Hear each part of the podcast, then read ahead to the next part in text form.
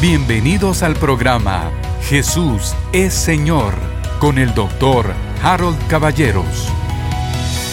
Queridos hermanos, bienvenidos una vez más. Que la paz de Dios gobierne en su vida y en todas sus actividades, obviamente rodeado de sus seres queridos.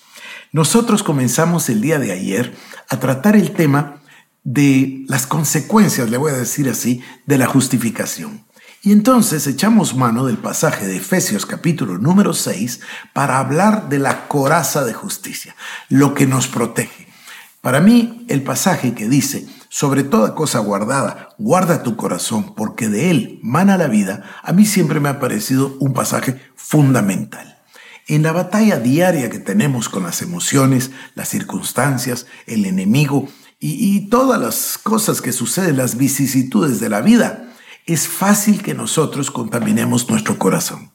Entonces es una tarea diaria, todos los días, a lo mejor cuando usted pone la cabeza en la almohada, recapacitar, porque dice, airaos pero no pequéis, que no se ponga el sol sobre vuestro enojo. Entonces es una batalla continua todos los días tratar de descargar nuestro corazón y tratar de limpiarlo delante de Dios. Para eso tenemos nosotros armas efectivísimas como el perdón, o como el pedir perdón, o como confesar nuestros pecados, porque cuando pecamos, dice la palabra, tenemos abogado a Jesucristo el justo. En fin, para mí que es importantísimo mantener la limpieza o la pureza de nuestro corazón, porque de él mana la vida.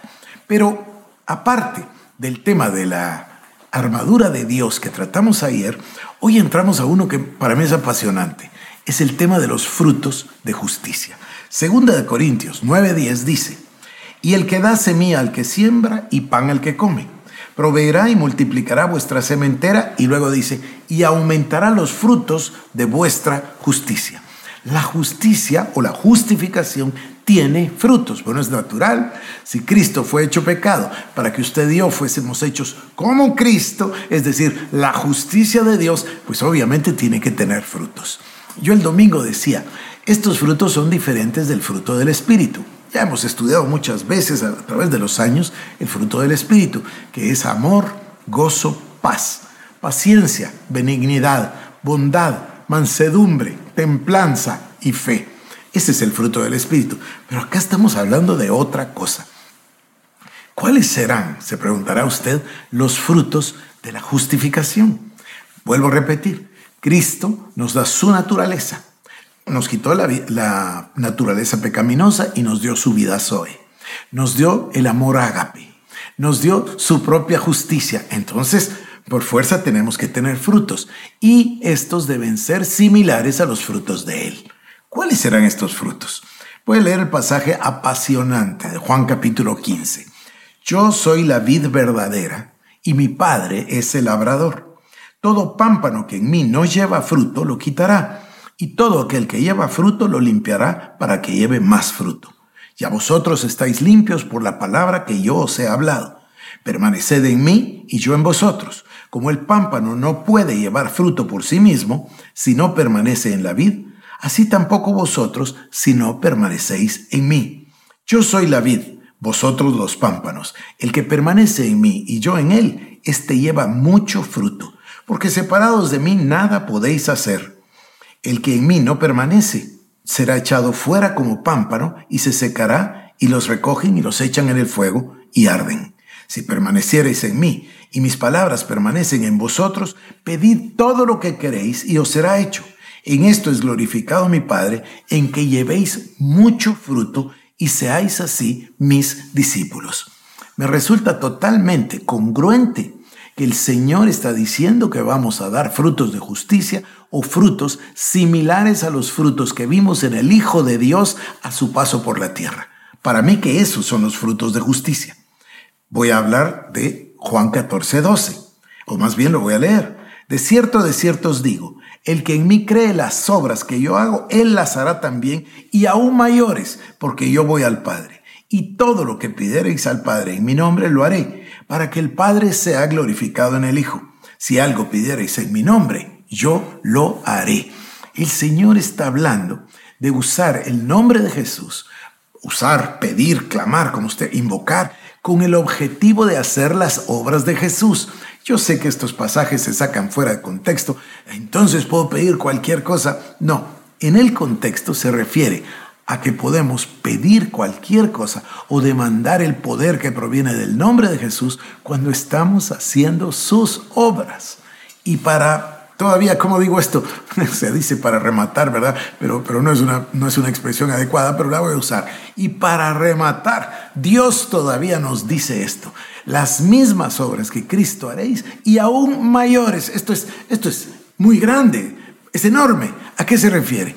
Bueno, en el tiempo de Jesucristo, cuando Cristo caminó sobre la tierra, nadie podía bendecir a otro en el nombre de Jesús, bautizándole en el nombre de Jesús, para que fuera salvo. ¿Por qué? Porque Cristo no había ido a la cruz. Cristo no había muerto y resucitado por nosotros. El día que Él resucita, cuando envía su Espíritu Santo y nace ese ente glorioso que es la iglesia del Señor Jesucristo, entonces ellos tienen el inmenso privilegio, como Pedro ese día de Pentecostés, de predicar el Evangelio para que los demás sean salvos. Esto es algo que ni Cristo hizo, ni nadie lo hizo antes de la resurrección. Y Jesús dice, ustedes harán mismas obras, es decir, levantarán a los muertos, eh, pondrán sus manos sobre los enfermos, echarán fuera demonios, darán vista a los ciegos, pero además proclamarán el Evangelio, el Evangelio de Jesucristo, el Evangelio de las buenas nuevas, por el cual nosotros aprendemos a creer en que Jesucristo es el Hijo de Dios, que fue resucitado de los muertos y por ello somos salvos. Este es el milagro más grande. Mire, si yo le preguntara a usted, ¿Cuál es el milagro más grande de su vida? Probablemente alguien diga, fui sanado de una gran enfermedad, fui sanado del cáncer, alguien va a decir, fue, no sé, lo que usted quiera. Pero realmente el milagro más grande que hemos tenido es la salvación en Jesucristo. El que Dios nos adopte, el que seamos herederos de Dios y coherederos con Cristo Jesús, el que el Señor nos diga que podemos tener acceso y entrada confiadamente al trono de la gracia, ese es el milagro más grande que hay. Y usted y yo no solo recibimos la reconciliación, sino que recibimos el ministerio de la reconciliación. Aquí en Guatemala hay un canal de televisión que se llama Canal 27. Siempre he pensado que tiene el eslogan más bonito porque dice Canal 27, reconciliando a Guatemala con Dios. Me parece genial, porque eso es exactamente lo que Dios hizo. Nos reconcilió con Él, nos dio paz para con Dios, pero además nos dio el ministerio de la reconciliación. Esto es, esto es maravilloso. Déjeme continuar. Lucas capítulo 9, 1 al 6. Habiendo reunido a los doce discípulos, les dio poder y autoridad sobre todos los demonios y para sanar enfermedades. Voy a repetirlo. Habiendo reunido a sus doce discípulos, les dio poder y autoridad sobre todos los demonios y para sanar enfermedades. Y los envió a predicar el reino de Dios y a sanar a los enfermos. Y les dijo, no toméis nada para el camino, ni bordón, ni alforja, ni pan, ni dinero, ni siquiera llevéis dos túnicas y en cualquier casa donde entréis, quedad ahí y de ahí salid. Y donde quiera que no os recibieran, salid de aquella ciudad y sacudid el polvo de vuestros pies en testimonio contra ellos. Y saliendo pasaban por todas las aldeas, anunciando el Evangelio y sanando por todas partes. Vueltos los apóstoles le contaron todo lo que habían hecho. Y tomándolos, se retiró aparte a un lugar desierto de la ciudad, llamada Bethsaida, y cuando la gente lo supo, les siguió y él les recibió. Y les hablaba del reino de Dios y sanaba a los que necesitaban ser curados. Bueno, aquí en este pasaje, no solo Cristo sanaba a los enfermos, sino que le dio autoridad a los doce para echar fuera a los demonios y para sanar a los enfermos. Esto no ha terminado. Mire usted Lucas 10 del verso 1 en adelante. Después de estas cosas, designó el Señor también a otros setenta a quienes envió de dos en dos delante de él a toda ciudad y lugar a donde él había de ir. Y les decía, la mies a la verdad es mucha, mas los obreros pocos. Por tanto, rogad al Señor de la mies que envíe obreros a su mies. He aquí yo os envío como corderos en medio de lobos. No llevéis bolsa, ni alforja, ni calzado, a nadie saludéis por el camino. En cualquier casa donde entréis, primeramente decid, paz sea a esta casa. Y si hubiere ahí algún hijo de paz, vuestra paz reposará sobre él, y si no, se volverá a vosotros. Un día tenemos que hablar de eso, es, es maravilloso. Y posad en aquella misma casa comiendo y bebiendo lo que os den, porque el obrero es digno de su salario. No os paséis de casa en casa. En cualquier ciudad donde entréis y os reciban, comed lo que os pongan delante y sanad a los enfermos que en ella haya, y decidles, se ha acercado a vosotros el reino de Dios. Me parece extraordinario. Luego tengo Lucas capítulo 10, verso 17. Volvieron los setenta con gozo diciendo, Señor, aún los demonios se nos sujetan en tu nombre. Y él les dijo, yo veía a Satanás caer del cielo como un rayo.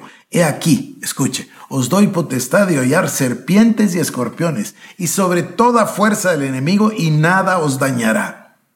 Pero no os regocijéis de que los espíritus se os sujetan, sino regocijaos de que vuestro nombre está escrito en los cielos.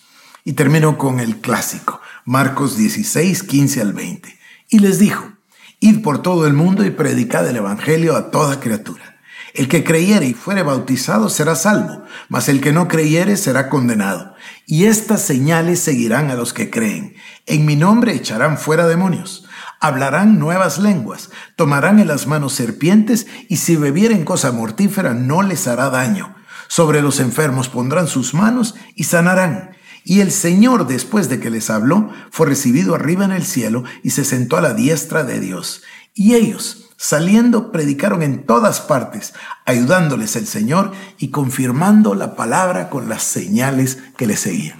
Querido hermano, se me acaba el tiempo el día de hoy, pero mañana continuaré con este tema apasionante. Usted y yo, que fuimos justificados por Cristo, ahora debemos dar fruto para la gloria de su nombre. Amén. Esto fue el programa Jesús es Señor con el doctor Harold Caballeros. Si quieres más información, búscanos en nuestras redes sociales como Iglesia El Shaddai Guatemala